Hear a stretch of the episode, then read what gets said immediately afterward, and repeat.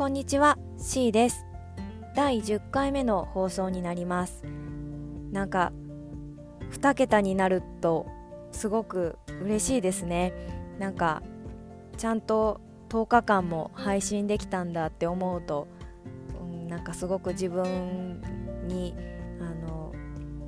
達成感があるというか、うん、これからも20回30回そして3桁を目指して頑張ってやっていきたいなと思いますえ今日は、うんと、この事実婚という言葉がとてもこう世の中に知れ渡った立役者というかうんそれがきっかけで広まったよな認識がっていうふうに思うドラマ「逃げ恥」のことについて話そうと思います。というのもこの配信を始めるようになって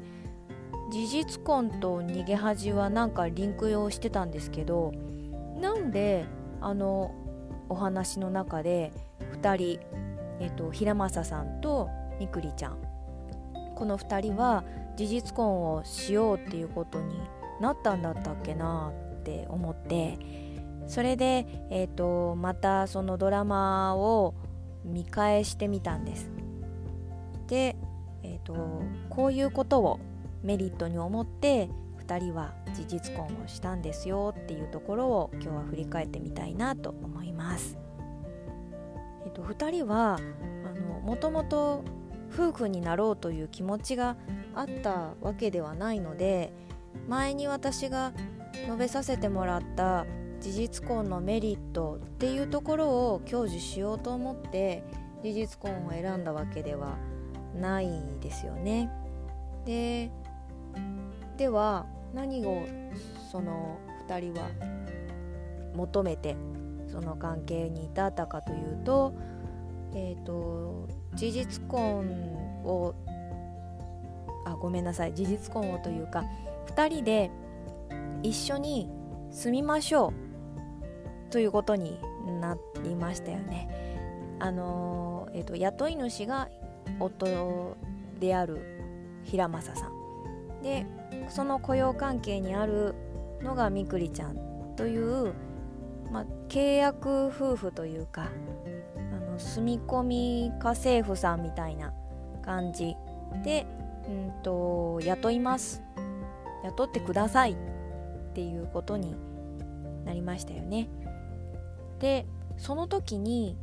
どうしてただのこう住み込み家政婦さんみたいにお給料を払うだけじゃなかったかここが事実婚に至るポイントだと思うんですけど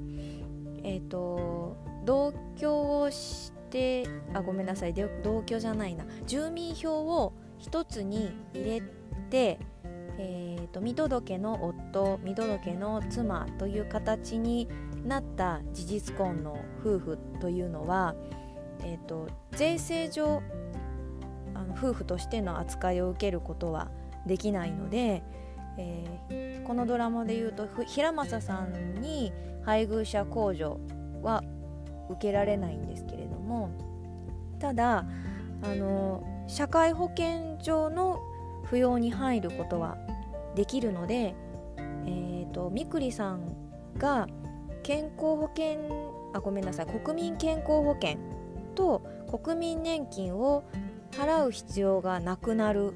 そのメリットをあの享受したくって事実婚という形を取りましょうかっていうことになった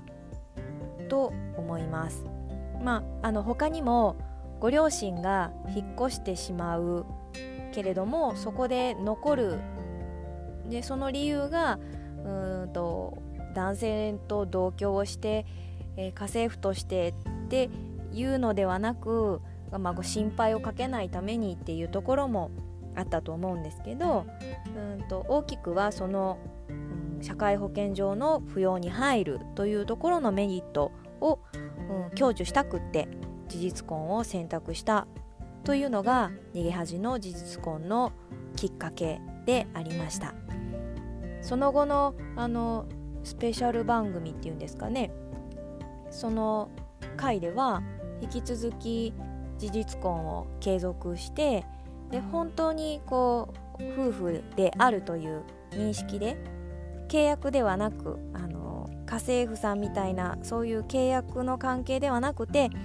2人愛し合った夫婦として事実婚の関係を継続させているっていうところも描かれていましたがきっかけはその